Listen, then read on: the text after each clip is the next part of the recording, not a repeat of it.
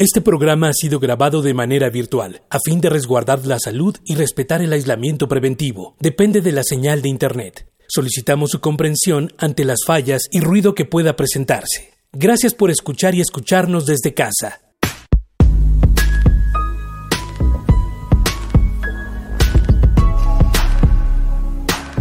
Radio UNAM presenta un espacio para el diálogo y la suma de ideas. Escuchar y escucharnos. Construyendo, igualdad.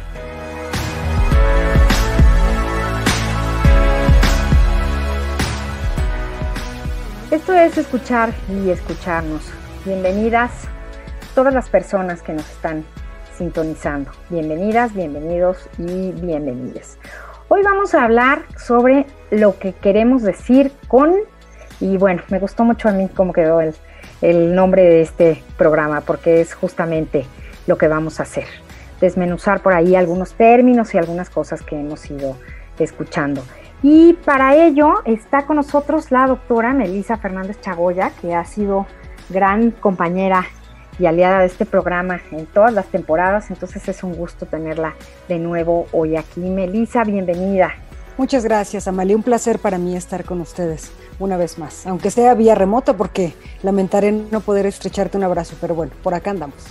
Pero bueno, pues por las ondas radiofónicas nos, nos abrazamos con la voz. Qué gusto. Oye, Melissa, platícanos un poquito de ti. ¿Qué, quieres que sepan nuestros radioescuchas? ¿Quién es Melissa Fernández? Bueno, pues en principio me gusta presentarme como docente porque creo que en eso invierto la mayor parte de mi tiempo dando clases. Y bueno, ya de paso me formé como antropóloga social en la Escuela Nacional de Antropología e Historia. Hice una maestría en la Universidad de Chile en Estudios de Género y Cultura y el doctorado en la UAM Xochimilco en Ciencias Sociales me dedico a la investigación, también formo parte del SNI en el nivel 1 y las líneas de, mi investigación giran en torno a metodología y epistemología feministas, a las teorías de género y justo en el tema para el que me, amablemente me invitas a, conversar, me, me, apasiona mucho la etimología de las palabras, ¿no? Una cree que nada más son palabras y obviamos la reminiscencia material que tiene justo las nociones dichas, pues.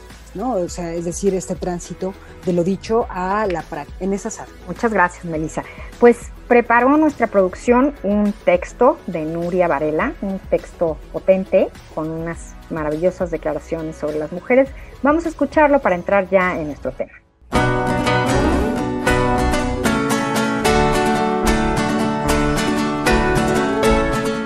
Porque si hay un aspecto que sobresale por encima de todos los demás en estos últimos años, es la rotunda ruptura del silencio de las mujeres en todo el mundo. Nosotras, las de siempre, ya no somos las mismas. Porque somos más, muchas más. Porque tenemos un aprendizaje histórico que en los últimos años hemos tejido en una red tan fuerte como extensa por todo el mundo. Porque nuestro cansancio y nuestro hartazgo son un capital político insobornable y porque hemos trabajado lo suficiente como para argumentar con contundencia que el modelo político, económico, social y cultural de la supremacía masculina, blanca y occidental no es sostenible.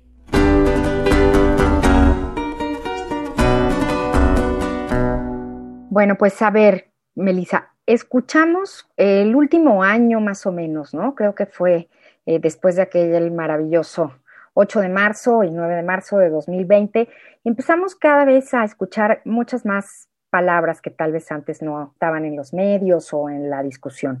Entonces, la idea de este programa es que tú, como si fueras un diccionario de alguna manera de conceptos, nos pudieras hablar un poco sobre ellos para poder entender de qué se habla cuando se dice. Y nuestra primera palabra es una que ha estado este año, los, las últimas semanas, pues por todos lados, y es el pacto heteropatriarcal. Bien, el pacto heteropatriarcal. De entrada, yo creo que habrá que distinguir varias palabras dentro de, de esta noción, digamos. Heteropatriarcado, acá estamos hablando de hetero, heterosexualidad y patriarcado por otro lado. Creo que es una tautología tildar de heterosexual patriarcado porque no hay otra forma de patriarcado y me rebobino. Patriarcado, grosso modo, entiéndase por él una, una estructura, un sistema económico, político e ideológico que prioriza lo considerado masculino por sobre lo femenino. ¿No? Eso es el patriarcado. Cuando hablamos de sistema patriarcal, estamos haciendo alusión a un sistema de normas, valores, estructura económica, política que permea en todas las esferas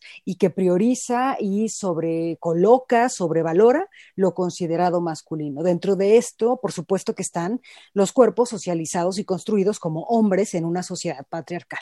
Desde ese lugar, el patriarcado no es sino heterosexual. Ahora vamos a definir qué es heterosexual. Heterosexual va más allá de una orientación sexual, no tiene que ver con eso, ¿no? Heterosexual más bien pensado desde el feminismo materialista hace alusión a un régimen para poder vivir en sociedad. Este régimen construye cuerpos identificables como mujeres, identificables como hombres, precisamente para que opere el sistema patriarcal en nuestros cuerpos. De ahí que heteropatriarcado es en sí mismo una tautología, no hay un patriarcado no heterosexual y no hay heterosexualidad no patriarcal, ¿no? También hay ojo. Sin embargo, funciona para poner el énfasis, digamos, en algunas, ideas, ¿no? Esto tratando de definir patriarcado, heterosexual o heterosexualidad como régimen político, luego entonces heteropatriarcado, ¿no? El pacto patriarcal eh, es algo que, independientemente que últimamente los medios, digamos, haya llamado la atención y se esté acusando al presidente en turno de tener un pacto patriarcal, nada nuevo bajo el sol, ¿no? En sí, cualquier Estado, cualquier mandatario inscrito en un Estado es patriarcal. Entonces ahí también la cosa se empieza a poner compleja, porque no es que el presidente actual sea particularmente patriarcal, más bien en el momento en que nos consolidamos como un Estado, somos entes producto de un patriarcado. En todo caso, el presidente en turno está ahora mismo llevando a cabo dichos pactos que no son nuevos, que no son de ayer para hoy, que no es de su sexenio, sino que se han, prevalecido justo para el logro del sistema patriarcal a partir de los pactos en los hombres. Hombres considerados como un grupo social dominante, no necesariamente personas de carne y hueso.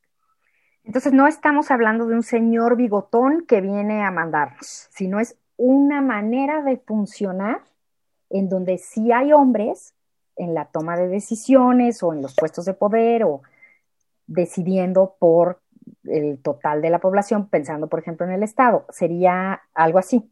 Sí, claro. El Estado en sí mismo es patriarcal, ¿no? O sea, recordemos un poco eh, la premisa fundacional del patriarcado, viene el patria familia en Roma. Su premisa es sumisión a cambio de protección. Si esto lo pensamos a nivel macro, estamos consolidando y legitimando la existencia de fronteras entre los estados, que se que cuidan, digamos, a sus propios habitantes. ¿Habitantes de dónde? De un estado. Somos propiedad de nuestro estado, ¿no? Entonces, la cosa se pone muy compleja porque tildar a una persona y en particular a, un sujeto varón, ¿no? Como patriarcal, pues sería como de sí, y luego, es decir, sí, lo es, ¿no? E, en este sistema económico y político lo estamos y lo somos en todo caso, somos parte de ese sistema todos y todas. Y entonces después hemos oído marca hegemónica. ¿Qué es la marca sí, hegemónica? Marca hegemónica digo, suena muy rimbombante, pero en realidad es bien comprensible. La hegemonía, sobre todo situándonos con un autor Gramsci, ¿no? Italiano, muy importante para entender las relaciones de poder y la noción de poder. La hegemonía hace alusión a este modelo a seguir. Es intangible, sin embargo, es el que permea el resto de los acontecimientos, las conductas o las aspiraciones incluso. De ahí que se hable del modelo hegemónico de la masculinidad, el modelo hegemónico de la feminidad, el modelo hegemónico de la economía, etcétera, etcétera. Son modelos a seguir intangibles, ¿no? Cuando se habla de la marca hegemónica, se hace alusión justo a esas constantes denominaciones que te recuerdan cuál es la norma, cuál es el deber ser cuál es tu margen de posibilidad de existencia, digamos, y desde el cual no te puedes salir. La marca hegemónica hace alusión a eso, a las marcas dentro de la normalidad que te permiten existir en un sistema, como lo definíamos hace ratito, heterosexual y por lo tanto patriarcal. Y esa marca hegemónica es de hombres o es patriarcal yo diría, o sea, para ser más precisas, es patriarcal, ¿no? No necesariamente o no exclusivamente de hombres, pero sí patriarcal. En todo caso, el, patriarcado, el constructor del régimen heterosexual, nos permite la existencia a dos categorías, hombres y mujeres. Por supuesto que en este sistema, y esto hay que decirlo, se han beneficiado los hombres, por supuesto, ¿no? Sí. Pero en sí, digamos, apelaríamos más bien a este sistema como marca hegemónica, el único posible para nuestra existencia solo hombres y mujeres, lo que deja fuera cualquier otra persona. con otra preferencia, el con resto otra de posibilidades el resto de posibilidades. De, de existencia incluso, ¿eh? porque, porque vaya, normalmente nos confundimos, pensamos que régimen heterosexual hace alusión a lo que se hace en la cama, ¿no? Y no, esto va más allá, o sea, el régimen heterosexual como la, el constructor de posibilidades de existencia, hombres y mujeres. Ya la orientación sexual es lo de menos, ¿no? De entrada, tienes que pertenecer al cajón hombre o mujer para poder existir. Nuestra recomendación musical de hoy va de la mano la canción con un proyecto, entonces vale la pena platicarles un poco inicialmente sobre el proyecto. El proyecto es Las Igualadas, son dos mujeres colombianas. Una es una abogada y la otra es una comunicadora social del norte de Santander, en Colombia, que pone la cara a la conciencia de género. Estas dos mujeres tienen un canal de YouTube que pueden ustedes consultar, como Las Igualadas, también tienen su página de Facebook y ahí pueden encontrar la canción. La canción de hoy es Las Desinformadas. Esta canción es una parodia de una canción de Jennifer López, Ain't Your Mama, y la autora e intérprete de la canción es Alejandra Quintana. El productor es Felipe Pérez Uribe y les, les, recomendamos mucho que la busquen y la vean porque es todo un video con bailarinas, actrices, etcétera. Entonces, bueno, ojalá les guste igual que nos gustó a nosotras. Chicas, nos tenemos que poner bravas, denunciar la violencia. Ya es hora. Feminas insolentes, las desinformadas, están locas y dementes, las desinformadas, desactualizadas, muy exageradas, con insultos nos quieren callar, las desinformadas, muy, muy igualadas, muy, muy informadas son, la puya quieren ser más bien vaya a coser, son muy simplistas, videos de mierdas es, reduccionistas, tu canal cánceres, femi-marxistas, daño la imagen del espectador,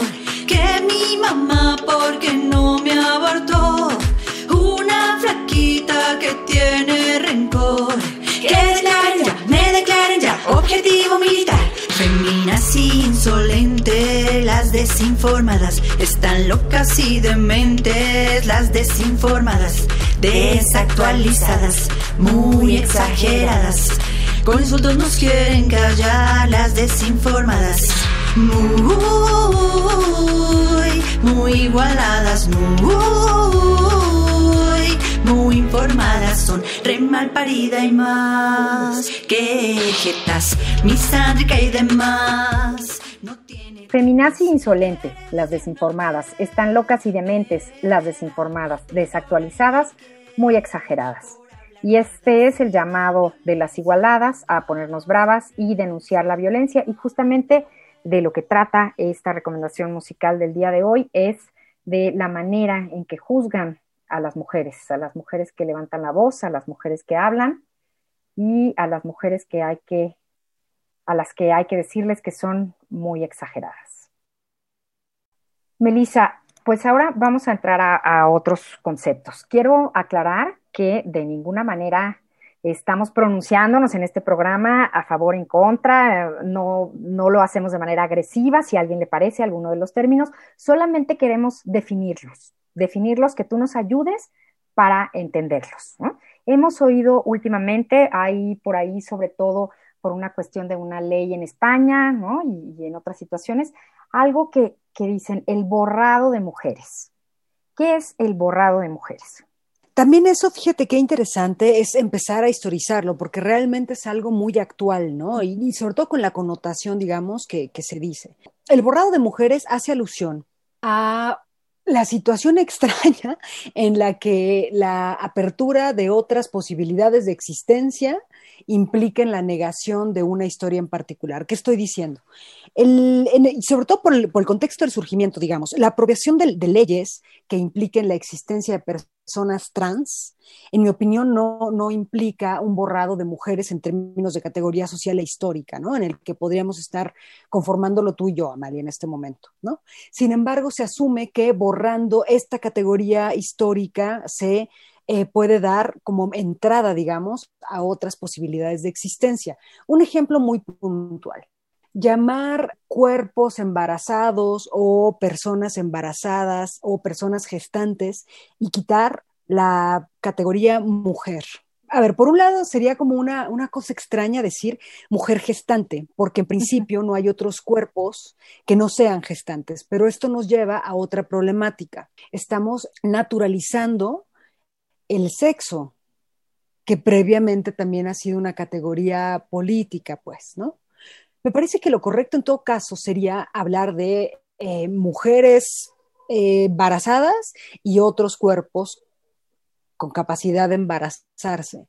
Sé que es poco sexy, ¿no? Esto, o sea, decirlo así súper largos como bota que flojera, pero, claro que ahí se está dando este margen de que no solamente quienes a la categoría política mujer pueden embarazarse o pueden tener esta capacidad biológica. Creo que la discusión de fondo es mucho más amplia, es súper compleja, ¿no?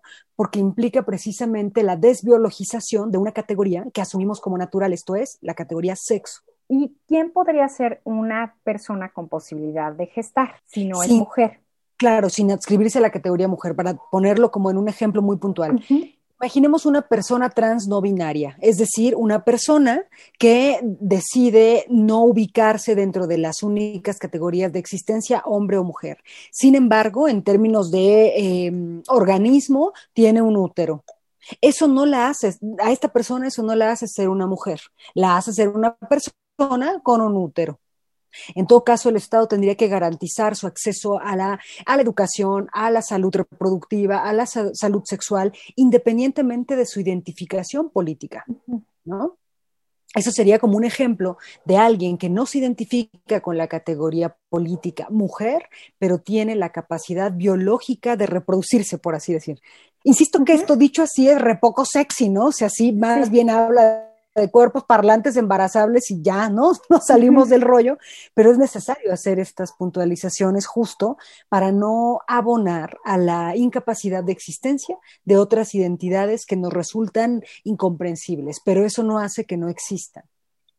El siguiente concepto es el concepto TERF, ¿no? O, o TERFs, que sé que muchas veces hay muchos grupos y muchas mujeres que lo toman como un insulto. Vuelvo a, repetir, estamos nada más intentando entender este vocabulario, estos conceptos, para saber de qué están hablando cuando los escuchemos. Entonces, Melissa, ¿qué es TERF? Sí, lo TERF viene por sus siglas en inglés, ¿no? En español podemos entenderlo como feminista radical trans excluyente.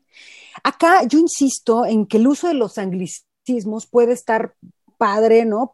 para estar in hoy en día. Sin embargo, esto de verdad hace todavía más, más confuso y, más ajena algo que la realidad, pues algo que nos resulta muy, muy cercano en el día a día, pero lo complejizamos innecesariamente.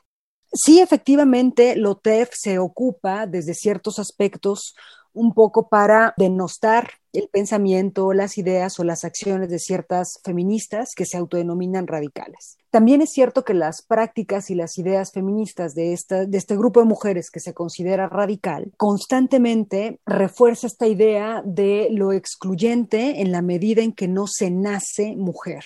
Esto yo lo vincularía mucho con la, anterior conversación, un poco la cápsula pasada, pues, ¿no? Si naturalizamos el sexo, estamos obviando cosas muy importantes que además han legitimado la desigualdad social, no solamente las diferencias, sino la desigualdad social. Efectivamente, lo TERF implica eso, ¿no? Una palabra que denosta ideología y pensamiento de cierto grupo de personas.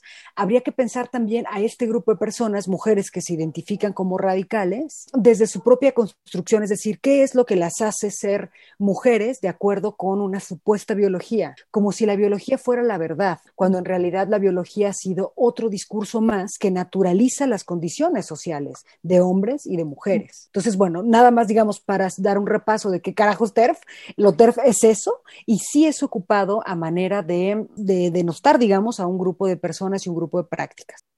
Y a continuación les tenemos una sugerencia. Son dos lecturas que seguramente les van a ayudar a comprender mucho mejor los conceptos de los que hablaremos en el siguiente bloque. Escuchemos. Los micromachismos están muy arraigados en nuestra cultura.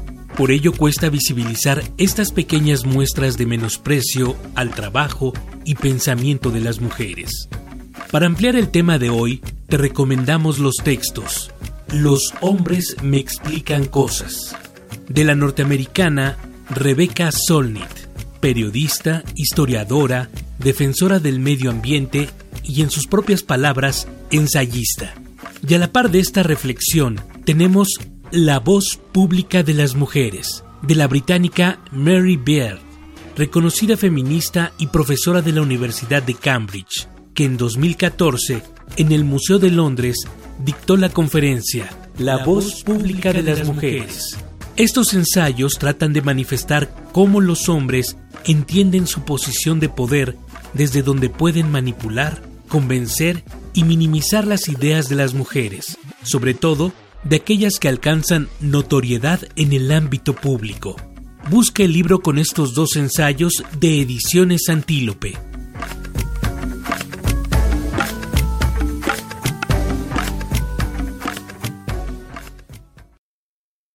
Y bueno, pues no podemos evitarnos los anglicismos. Yo también estoy contigo, Melissa. Yo siempre busco la manera de decirlo en español con tantísimas palabras que tenemos y tantas maneras de expresarnos, pero creo que estos están eh, manejándose así, conocidos así. Hay algunas traducciones en España que, que en el español de México nos suenan un poco extrañas, pero entonces a ver qué, qué nos dices tú. El primero, el primer término es mansplaining. Ese, ese me gusta mucho justo como las españolas, me parece que fue quienes lo tradujeron más hacia nuestra lengua, el macho explicador, ¿no?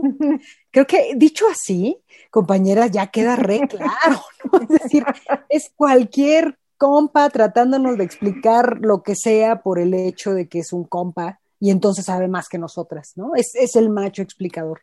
A mí me gusta mucho poner el ejemplo de cuando tomo un taxi. Los taxistas dan por hecho que yo no, yo no conozco la ciudad entonces no estoy en condiciones de darle la indicación porque calles, es, él es el que sabe. Cosa distinta si subo con algún hombre, entonces ahí sí escuchan, porque bueno, pues los hombres, digamos, son los ciudadanos, son los constructores de las ciudades, son los urbanos, ellos sí saben. Entonces, bueno, pues saben a dónde van.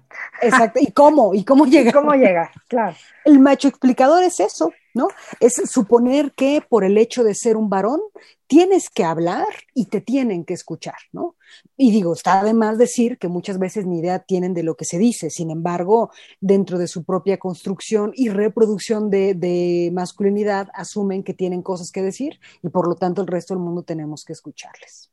Y me recuerdo mucho, ¿no? En, en, la universidad, ¿no? Donde el 90% eran profesores hablando de, de cosas que, pues, no solo invisibilizaban a las mujeres, sino que negaba su existencia, ¿no? Que tiene mucho vínculo además con el adultocentrismo, ¿eh? No solamente en términos de construcción genérica, sino también suponer que las personas adultas tenemos que decir, sabemos lo que decimos y sabemos más que las personas jóvenes.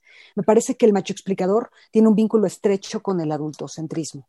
¿Y qué tal cuando, cuando algún jefe retoma lo que tú ya dijiste media hora antes, ¿no? Y, y, dice, ¿por qué no hacemos esto? Y te quedas tú, pero si yo ya lo había dicho y resulta que ni te escuchó, ¿no? A mí, esto del sí. mansplaining o macho expli explicador es algo que creo que todas, todas hemos pasado, ¿no? En, en la vida. Entonces, sí. de eso se trata.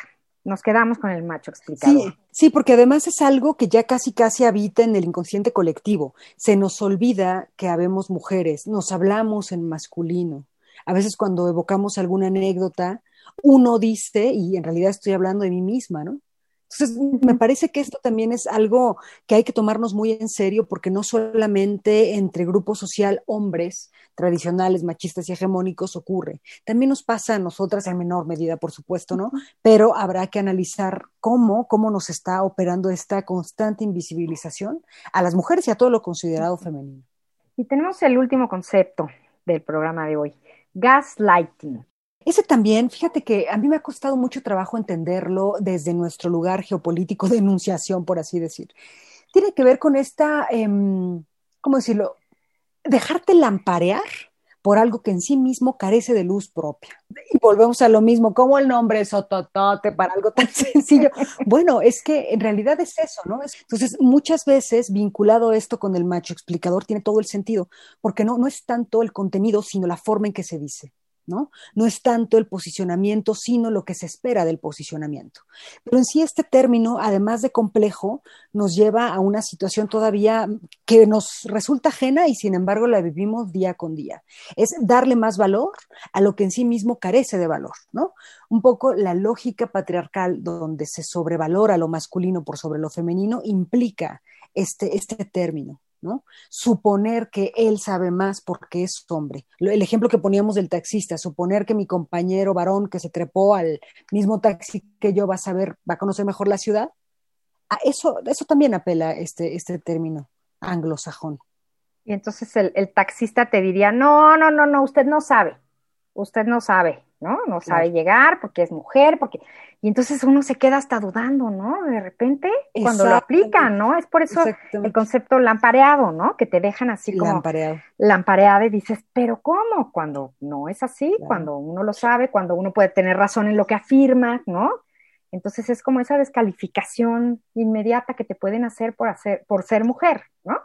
Y tratar de hacer claro, porque que no lo sabes. Tú, Male, lo estás, estás diciendo como el punto clave de, de este de este, de este término, ¿no? O sea, finalmente tú terminas creyendo lo que ese sistema te reproduce. Y ahí está, digamos, un poco la, la eficacia del de eh, el discurso manipulador o de las personas manipuladoras, que tú terminas creyendo esa historia, aunque no haya sido así. Pues terminamos por hoy este programa. Hoy hablamos de lo que queremos decir con, y estuvo con nosotros la doctora Melisa Fernández Chagoya. Melisa, muchísimas gracias. Creo que que con estas aclaraciones y definiciones vamos a ir por ahí leyendo y entendiendo las cosas mucho más claramente. Ya después yo creo que, que ocuparemos hacer una segunda parte de este, de este programa, ¿no? Siempre hay muchísimos conceptos por aclarar y por aprender. Gracias, Melissa. Muchas gracias a ti, Amalia. Para mí siempre es un placer estar con ustedes. Te agradezco el espacio, el tiempo y como dices, tan pronto cerremos este programa, se acuñará un nuevo término anglosajón que habrá la necesidad de no solo español, españolizarlo, sino como yo lo planteo, mexicanizarlo, pues, ¿no? Se trata de nuestras experiencias reflejadas y no al revés. Te agradezco mucho el espacio. Gracias a ti. Pues esto fue Escuchar y Escucharnos en la producción, Silvia Cruz Jiménez y Carmen Sumaya.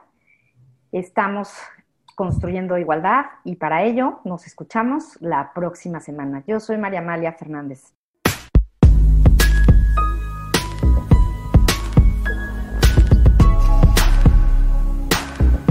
Radio UNAM presentó Escuchar y escucharnos. Construyendo igualdad